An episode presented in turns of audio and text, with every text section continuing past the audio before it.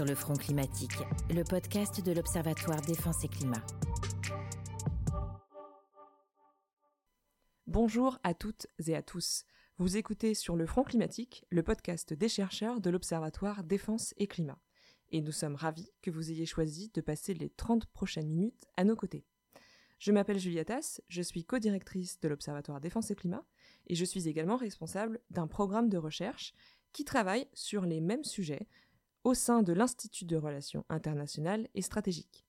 Aujourd'hui, nous avons la chance de nous entretenir avec le général d'armée Pierre Schill, chef d'état-major de l'armée de terre, pour évoquer le travail de cette armée autour des enjeux de défense et de sécurité générés par les changements climatiques. Général, merci beaucoup de nous recevoir. Avant de discuter avec vous d'enjeux climatiques, je me permets de revenir rapidement sur votre parcours. Vous avez servi sur de nombreux terrains, notamment au cours des opérations Épervier au Tchad, Oryx en Somalie, mais aussi en ex-Yougoslavie à Sarajevo, en Polynésie, en Albanie, en République centrafricaine, en Côte d'Ivoire et au Sénégal. Vous avez ensuite été adjoint au chef de l'état-major particulier du président de la République à partir de l'été 2012. Je suis honoré de pouvoir conduire cet entretien avec vous sur un sujet crucial comme la sécurité climatique. Pour commencer, j'aimerais revenir avec vous sur l'appréhension par l'armée de terre des enjeux de sécurité et de défense liés au changement climatique. Et j'aimerais commencer par une question relativement simple, mais pourtant très vaste. Pourquoi et depuis quand l'armée de terre s'intéresse-t-elle aux sujets environnementaux et climatiques? Et comment qualifier le lien qui peut exister entre les soldats de l'armée de terre et le terrain, la nature, le continent? Bonjour.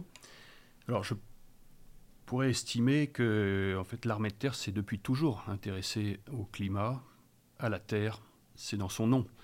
Euh, l'armée de terre est l'armée qui vit sur le terrain et qui combat sur le terrain, mais d'abord qui y vit. Et donc tout soldat euh, de l'armée de terre évolue sur ce terrain au milieu de la nature cette nature étant ou ce terrain à la fois la métropole, mais aussi euh, les Outre-mer et tous les théâtres d'opération sur lesquels nos forces sont déployées.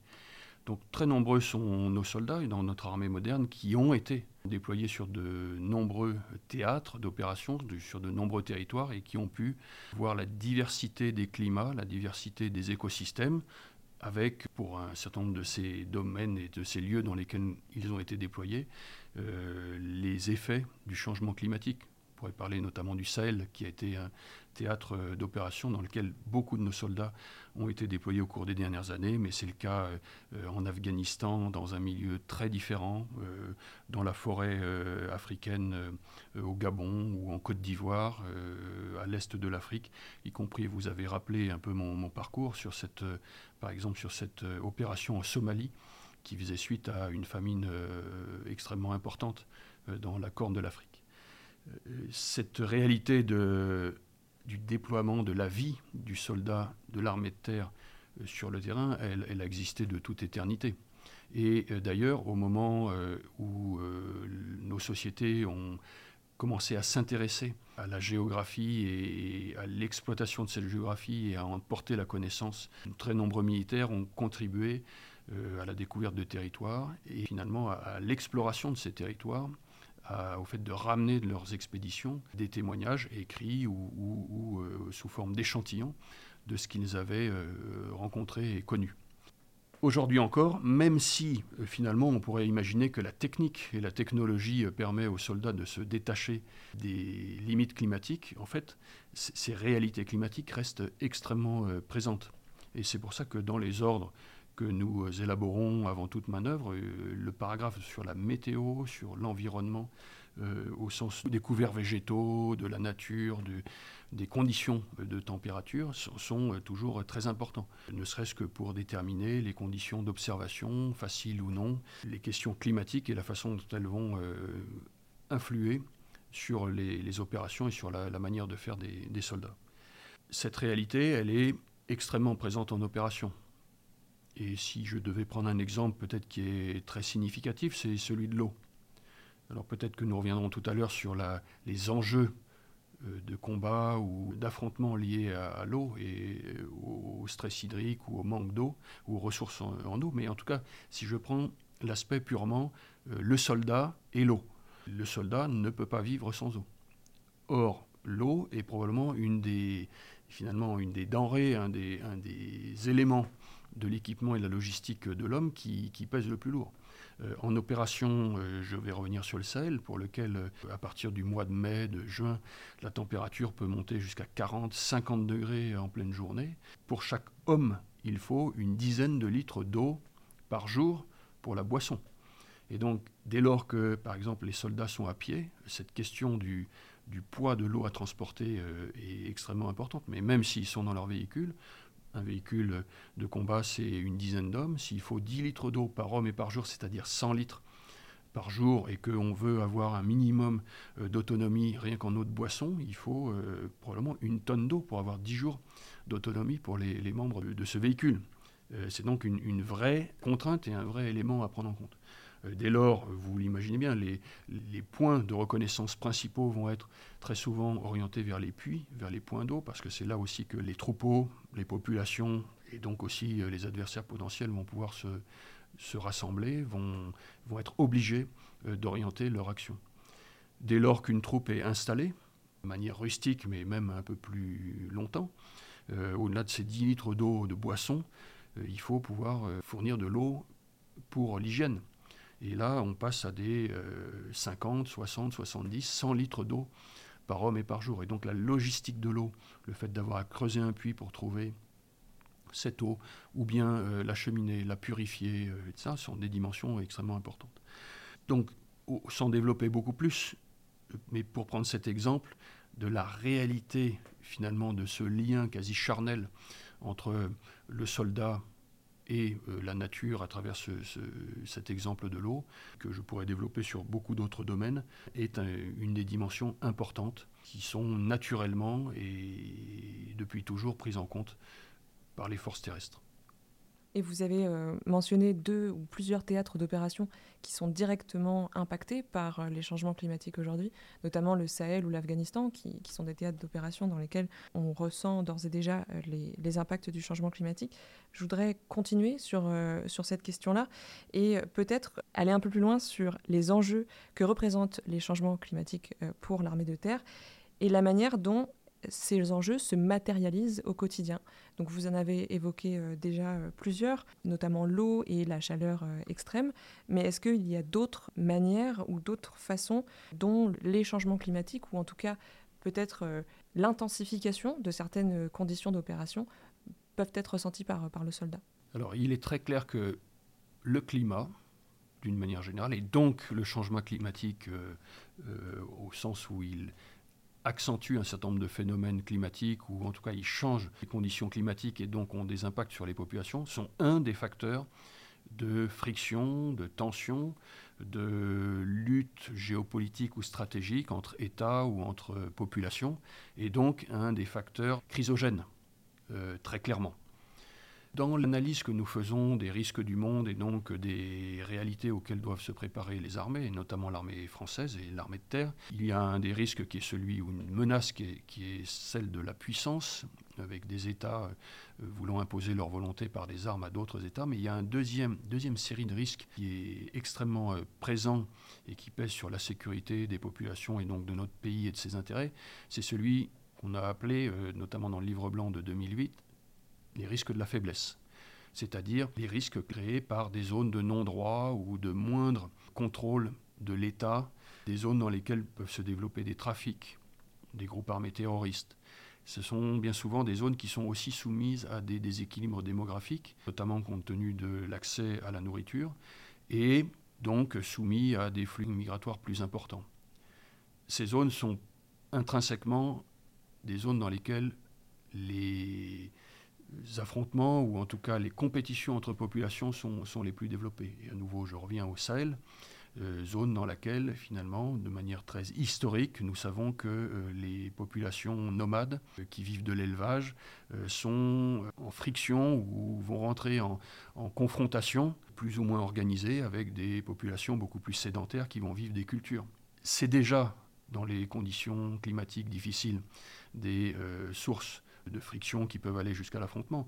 Compte tenu de l'évolution et des changements climatiques, de l'avancée du désert il est clair que ces frictions sont encore renforcées. Et donc ce facteur géopolitique de changement climatique, et là j'ai parlé euh, des questions des, zones dans lesquelles la sécheresse progressait, euh, sont très clairement euh, des, zones et des facteurs de déséquilibre géostratégique, et donc des, des zones dans lesquelles les armées, l'armée de terre peut être appelée à intervenir. Mais il y a évidemment d'autres aspects du changement climatique qui peuvent là aussi euh, accroître les facteurs de, tension, et qui sont euh, simplement la, pression sur les cultures et la diminution des rendements euh, des cultures qui entraînent des questions de famine et donc d'exode rural ou de compétition entre, entre agriculteurs. Et puis il y a toute la question également de la montée des eaux, même si les zones dans lesquelles la France intervient traditionnellement ou a des intérêts euh, les, premiers, c'est probablement moins le cas aujourd'hui, mais on sait qu'au Bangladesh, par exemple, c'est une, vraie question. Mais il y a dans les zones côtières euh, en Afrique, il y a cette question de la montée des eaux, euh, de la salinisation des nappes phréatiques et donc des mouvements de population induits, c'est aussi un facteur de friction et d'accroissement des risques. Et puis euh, probablement, euh, je pourrais ajouter la question des phénomènes climatiques extrêmes, tempêtes, tornades, cyclones, euh, submersions, qui sont des, phénomènes qui arrivent probablement de manière répétée, peut-être avec des ampleurs croissantes. Et là aussi, les armées peuvent être appelées à intervenir dans ce qu'on appelle les interventions humanitaires ou pour euh, euh, aider à réparer ou à aider à venir en aide aux populations à la suite de catastrophes naturelles. Alors ça a été le cas, ça peut être le cas sur le territoire national, hein, ça a été le cas euh, au cours des grandes tempêtes qu'a connu notre territoire métropolitain, mais c'est le cas de manière récurrente dans nos outre-mer. Il y a eu le paroxysme de la tempête Irma euh, il y a quelques années, qui a détruit euh, l'île de Saint-Martin, qui a entraîné euh, l'intervention des services de l'État et en premier lieu des armées. Mais c'est le cas de manière assez récurrente avec les cyclones, que ce soit dans les Antilles ou dans le Pacifique. Soit, encore une fois, sur notre territoire, soit sur des territoires voisins. Et donc ça a été le cas au Vanuatu il y a quelques mois avec un cyclone extrêmement dévastateur. Et donc, à partir de la Nouvelle-Calédonie, nos forces marines et des soldats de l'armée de terre à bord des bâtiments de la marine euh, sont intervenus pour venir euh, porter secours aux populations. Donc, les questions du climat, depuis toujours, euh, ont été des questions qui, créant un certain nombre de difficultés de vie quotidienne, ont entraîné des frictions entre populations, ont été des facteurs de, de conflit. mais les changements climatiques, en transformant ces équilibres, parfois précaires, accroissent les probabilités d'intervention ou les probabilités de monter aux extrêmes de ces crises et donc des besoins d'intervention des forces armées. Merci beaucoup. Et vous évoquiez justement peut-être euh, un changement ou en tout cas une possible augmentation des missions euh, de l'armée de terre en termes d'aide, de, secours aux populations post-catastrophe. Est-ce qu'il y a d'autres missions qui vont devoir évoluer face au changement climatique ou qui vont devoir être créées euh, pour, pour les armées et pour l'armée de terre en particulier, face euh, aux nouvelles conditions dans lesquelles euh, on opère ou on doit se protéger Alors il y a clairement une demande dans notre pays et sur le territoire national, y compris métropolitain, de euh, mobilisation accrue des moyens de l'État pour faire face aux catastrophes naturelles, tempêtes, mais également feux de forêt. Et on l'a vu l'été dernier avec ces feux extrêmement massifs, notamment dans, dans le sud-ouest. Et l'armée de terre prend sa part, doit prendre sa part, prendra sa part dans cette euh, augmentation des capacités de, réponse de l'État. Alors d'abord parce qu'un certain nombre d'unités de l'armée de terre sont d'ores et déjà des unités qui sont spécialisées dans euh, la réponse euh, aux catastrophes naturelles. Nous avons la brigade des sapeurs-pompiers de Paris, qui est une grande unité de l'armée de terre, qui est impliquée dans le, dans le secours aux populations en permanence. Mais nous avons aussi ces unités de sécurité civile qui sont prêtes en permanence à intervenir en France comme à l'étranger. Elles l'avaient fait l'an dernier dans le cadre des incendies euh, en Gironde, elles l'ont fait euh, cet hiver dans le cadre des tremblements de terre en Amérique du Sud, et le gouvernement a décidé d'accroître euh, le nombre de ces unités de, sécurité civile, et donc une nouvelle unité de, sécurité civile de l'armée de terre va être, va être mise sur pied dans, dans les prochains mois. Néanmoins, c'est l'ensemble des unités de l'armée de terre qui doivent être prêtes en cas de catastrophe naturelle, évidemment, à aider apporter assistance aux, populations. chacune de nos unités doit être en mesure de le faire. Et dans mon esprit, voilà une mission qui peut en particulier être attribuée à nos réserves, au-delà des unités d'actifs qui devront pouvoir s'y consacrer.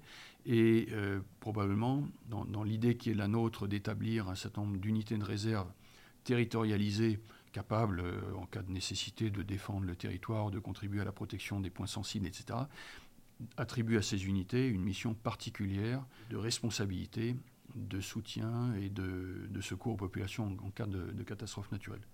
Tout ça est finalement une dimension qui plaît beaucoup à nos soldats. Nous avons des militaires qui sont des jeunes Français, des jeunes Françaises, et qui, comme euh, l'ensemble des, jeunes de leur génération, sont sensibles à l'avenir de la planète, du climat euh, et à ses évolutions climatiques. Et donc, en rejoignant les armées pour euh, principalement euh, les missions premières des armées qui sont euh, la protection, la défense de notre pays, de ses intérêts en France comme à l'étranger. Cette dimension d'attention au changement climatique, à la biodiversité, aux questions environnementales d'une manière générale est une, des dimensions qui les met en mouvement.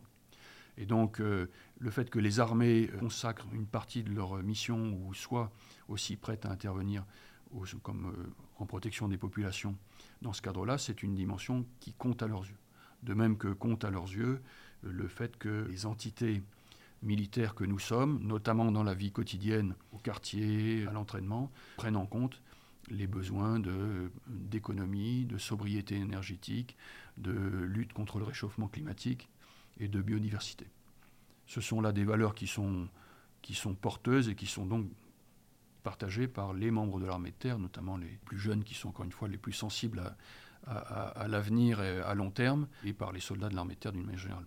Ça me permet euh, de revenir justement sur ce que vous évoquiez, c'est-à-dire le fait que euh, les, bâtiments et les infrastructures des armées soient adaptés au changement climatique, que ce soit des conditions de travail dans lesquelles euh, les soldats puissent finalement travailler malgré ce qu'on peut parfois qualifier d'abrasif, en termes d'entraînement, en termes de, d'équipement, en termes d'infrastructures. Comment est-ce que l'armée de terre anticipe les changements climatiques et l'exacerbation de, certaines conditions Alors, je vois plusieurs volets à, votre question et, plusieurs, euh, plusieurs domaines d'action pour l'armée de terre. Le premier et le plus, le plus évident, j'ai développé euh, le, fait que nous étions engagés de plus en plus dans des conditions, euh, nous pouvions être engagés de plus en plus dans des conditions extrêmes. J'ai rappelé les, températures extrêmes au Sahel, mais euh, finalement dans, un nombre croissant de territoires dans lesquels nous sommes engagés. Nous avons donc adapté notre entraînement à ces conditions d'extrême chaleur, je viens de le dire, mais aussi d'extrême froid que nous pouvons rencontrer ou, d'extrême humidité avec les questions de, pluie euh, extrêmement importantes. Et toute la question du durcissement des soldats de notre armée de terre, de durcissement de notre entraînement, certes pour faire face à euh, des adversaires de plus en plus durs, est aussi un entraînement absolument nécessaire de rusticité générale de nos soldats comme de nos équipements pour pouvoir faire face à ces conditions euh, d'engagement euh, de plus en plus euh, abrasives. En ce qui concerne nos capacités opérationnelles, la question de la sobriété énergétique, notamment de nos capacités opérationnelles, c'est une question très importante, puisque nous avons des équipements qui sont aussi consommateurs, hein, notamment d'énergie fossile. C'est le cas de nos hélicoptères, c'est le cas de nos, véhicules d'une manière générale. Euh, c'est le cas, de, je, l'ai dit tout à l'heure, de nos modes de vie et de, stationnement, euh, y compris en zone extrêmement chaude, avec le besoin de, de fournir de l'eau, euh, voire de climatiser un certain nombre de nos équipements et de nos hommes dans ces zones les plus chaudes. À l'opposé, c'est le besoin de les chauffer, euh, y compris euh, par exemple dans les déploiements, les zones les plus froides, et c'est le cas en Estonie où nous sommes déployés, y compris en hiver, dans des, dans des conditions non pas arctiques, mais euh, extrêmement froides. Cette question de la, de la sobriété de nos, nos équipements, elle est donc aujourd'hui finalement subordonnée à l'efficacité opérationnelle. Il est impératif que nous ayons la capacité de mettre en œuvre les équipements nécessaires pour mener les combats. Et aujourd'hui, il n'y a pas d'alternative visible au carburant fossile, au kérosène, euh, au pétrole, à l'essence, etc. Est-ce que ça veut dire que néanmoins euh, nous ne devons pas faire un effort dans ce domaine? Non. D'abord, cet effort de sobriété, y compris pour nos équipements, il est important sur le plan opérationnel pour diminuer l'empreinte logistique.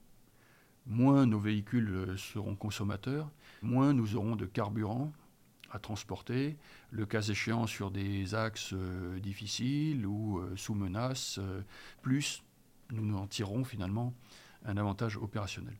Néanmoins, à l'horizon visible des, prochaines années, c'est probablement pas une dimension dans laquelle nous pourrons faire une, une avancée majeure. Néanmoins, en ce qui concerne nos camps, les, les zones que nous construisons pour stationner nos, forces en opération il y a là une dimension pour laquelle, euh, plus que dans le domaine des véhicules et de, nos moyens militaires, euh, nous avons un intérêt et nous avons une opportunité à pouvoir faire des, avancées. Là aussi, euh, l'enjeu est probablement d'être moins consommateur pour avoir une empreinte logistique moindre, mais d'être moins consommateur pour être aussi plus respectueux de l'environnement. Et donc nous développons aujourd'hui un concept d'éco-camp de façon à pouvoir générer le maximum de ressources en énergie, notamment électrique, sur place, de façon à pouvoir être le plus économe possible en eau, euh, sujet sur lequel j'étais venu tout à l'heure, et puis euh, de gestion des déchets, euh, notamment pour des raisons de salubrité du camp, de conditions de vie, mais aussi, c'est clair, pour des questions d'impact sur l'environnement.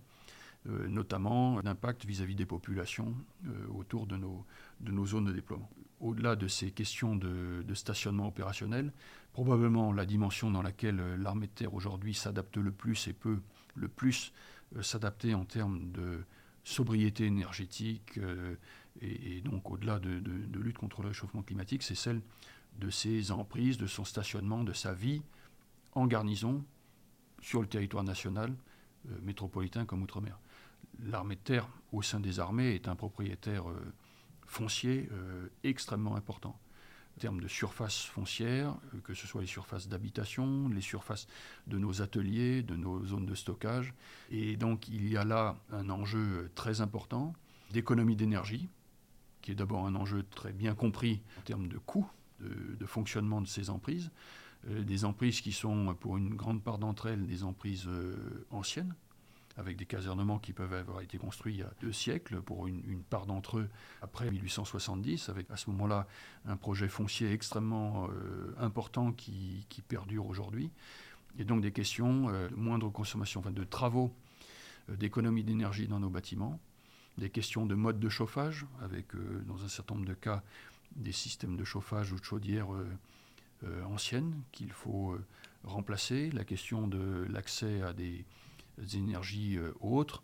Euh, nous avons un certain nombre de surfaces euh, importantes qui peuvent être des surfaces permettant de déployer des panneaux photovoltaïques, d'énergie solaire, qui sont donc des, domaines dans lesquels nous, avons un, intérêt, un enjeu économique, mais aussi un enjeu en termes de, de sobriété énergétique générale, qui est, qui est très important. Pour revenir sur euh, le fait que l'armée de terre dispose de surfaces importantes en France métropolitaine, vous l'évoquiez justement avec à la fois euh, ce que ça peut permettre en termes de, déploiement d'énergie renouvelable, euh, mais aussi finalement ce que ça implique en termes d'investissement pour mettre certains bâtiments, certaines infrastructures au niveau en termes d'économie d'énergie. je voulais évoquer un sujet qui est parallèle à celui du climat, ou en tout cas qui euh, est également inclus dans les, limites planétaires dont le seuil de criticité a été franchi, c'est euh, le sujet du déclin brutal de la biodiversité. Avec ces surfaces importantes dont on parlait euh, juste à l'instant, l'armée terre a aussi énormément à la fois d'opportunités, mais aussi de responsabilités en termes euh, de gestion de, de, ces, de ces surfaces, de ces territoires et de la biodiversité et des écosystèmes euh, qui, qui s'y situent. Comment est-ce que vous, évoqueriez les programmes éventuels de gestion de ces territoires de l'armée de terre? Alors, il, est vrai que c'est souvent méconnu, mais les armées euh, sont euh, des occupants fonciers extrêmement importants de l'État. Hein. Le ministère des Armées, c'est 275 000 hectares, c'est-à-dire c'est le deuxième euh, occupant du foncier de l'État et surtout c'est le, premier occupant du foncier non bâti. Et l'armée de terre au sein de ce ministère des Armées, avec 170 000 hectares, est un occupant très important de ce foncier. Foncier non bâti, principalement celui de nos espaces de manœuvre. Et bien, ces espaces de manœuvre sont des espaces qui sont euh, des réservoirs de biodiversité. C'est une réalité que nous mesurons euh, tous les jours et dont nos soldats sont tout à fait les témoins. Tant euh, on voit de gibier, d'animaux divers, etc., chaque fois qu'on va sur ces camps de manœuvre et d'entraînement. Et en fait, 80% de ce foncier de l'armée de terre est en, zone de protection. C'est-à-dire que soit Natura 2000, soit en réserve, soit en parc naturel régional, etc parce que d'une part, il y a euh, une absence totale d'activité industrielle sur ces, sur ces espaces. Euh, il n'y a pas d'agriculture euh, intensive ni d'urbanisation. Et si on prend par exemple une photo aérienne de la Marne et de l'Est de l'Aisne, zone dans laquelle nous avons de très grands camps de manœuvre à Mourmelon, à Suippes, quasiment les seuls espaces qui ne sont pas bâtis ou qui ne sont pas l'objet d'agriculture, ce sont nos, nos camps. Euh, et donc, euh, beaucoup d'espèces protégées se développent euh, dans ces camps, avec une, politique très assumée du, ministère des Armées, donc de l'armée de terre, de coexister avec cette biodiversité.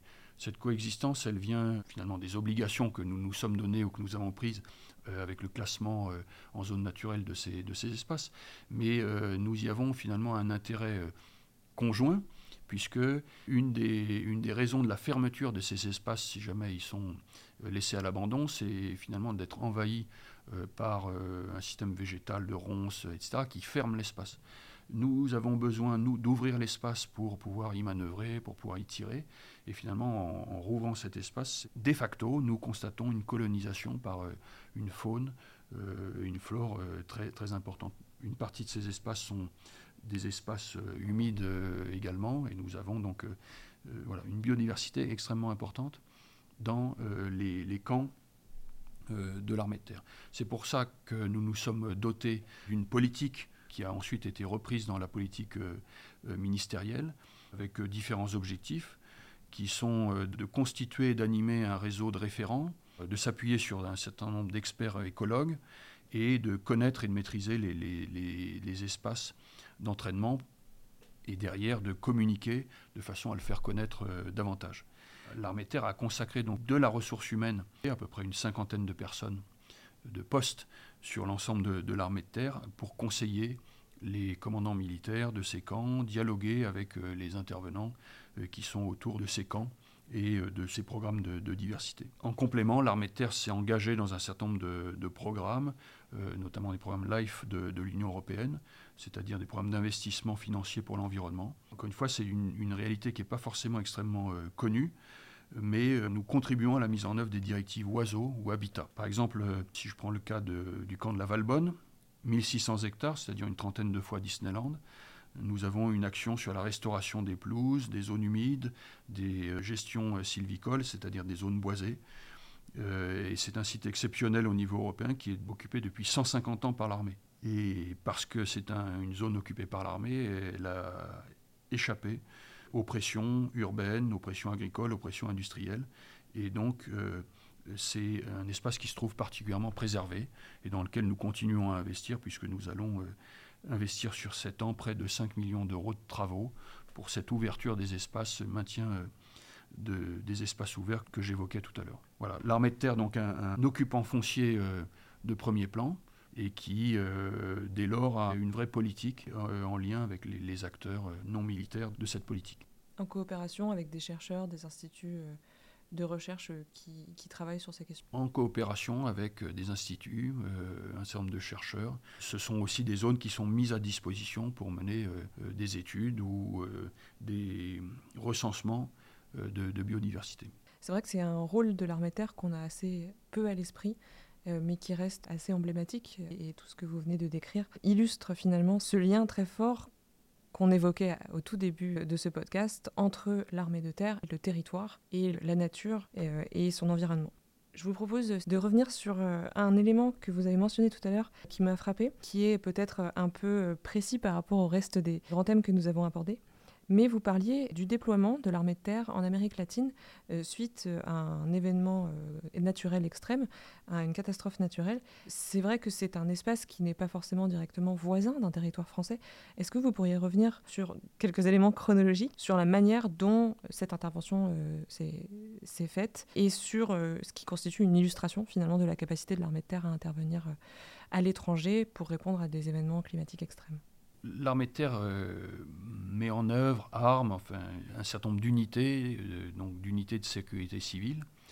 Euh, ces unités de sécurité civile ont, pour mission première d'apporter des secours, d'apporter un soutien et, de réagir aux catastrophes naturelles sur le territoire national, métropolitain comme outre-mer mais c'est pour la France un outil de rayonnement, de solidarité, voire un outil diplomatique très important. Alors ça l'est avec nos, voisins les plus immédiats.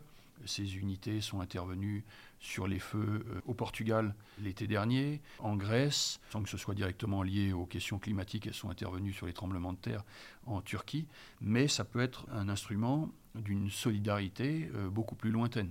Et effectivement, au cours des derniers mois, ces unités ont été envoyées pour aider euh, le Chili à lutter contre les incendies euh, de forêt énormes qui ravageaient toute une partie de, ce pays. Le déclenchement de ces unités est une décision éminemment politique. C'est dans ce cas-là un, instrument de politique étrangère de la France et de diplomatie. Dans le cas présent, dans le cas particulier des incendies, ces incendies ne sont pas nés du jour au lendemain, ne sont pas devenus hors de contrôle du jour au lendemain. Donc dans le cas présent, les unités ont le temps de se préparer, de proposer euh, au gouvernement euh, finalement une réponse adaptée en fonction des demandes du pays considéré, euh, le Chili en l'occurrence, et finalement on arrive à planifier les choses. Mais dans le cas de catastrophes naturelles qui seraient beaucoup plus soudaines, et ça a été le cas dans les tremblements de terre en Turquie, ça a été le cas dans les tremblements de terre au Pérou, là cette intervention se fait beaucoup plus en l'urgence, et c'est pour ça que ces unités conservent en permanence une capacité d'urgence et d'intervention d'urgence, bien sûr, encore une fois pour le territoire français, mais aussi à l'extérieur. Et dans ce cas de déploiement en urgence, c'est bien souvent en combinaison avec les moyens de projection militaire des armées qu'elles euh, peuvent être mises en place, notamment euh, leurs équipements avec les avions de, de l'armée de l'air, euh, ce qui avait été le cas en Turquie, ce qui a été le cas à nouveau sur l'intervention au Chili.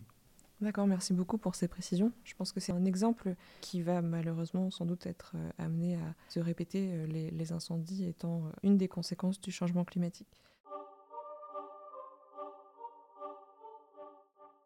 Merci beaucoup pour, euh, pour tous ces éléments généraux.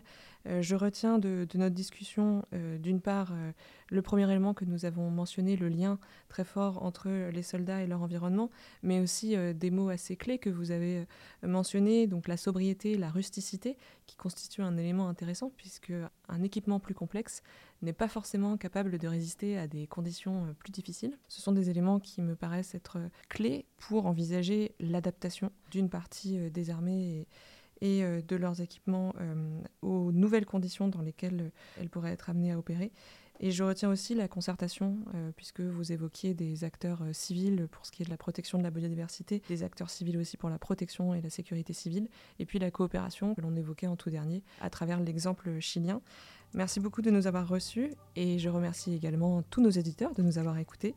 Retrouvez cet épisode ainsi que des éléments techniques qui seront liés euh, sur toutes les plateformes de podcast et sur le site de l'Observatoire Défense et Climat. On vous attend pour les prochains épisodes. Merci de nous avoir écoutés et à très vite.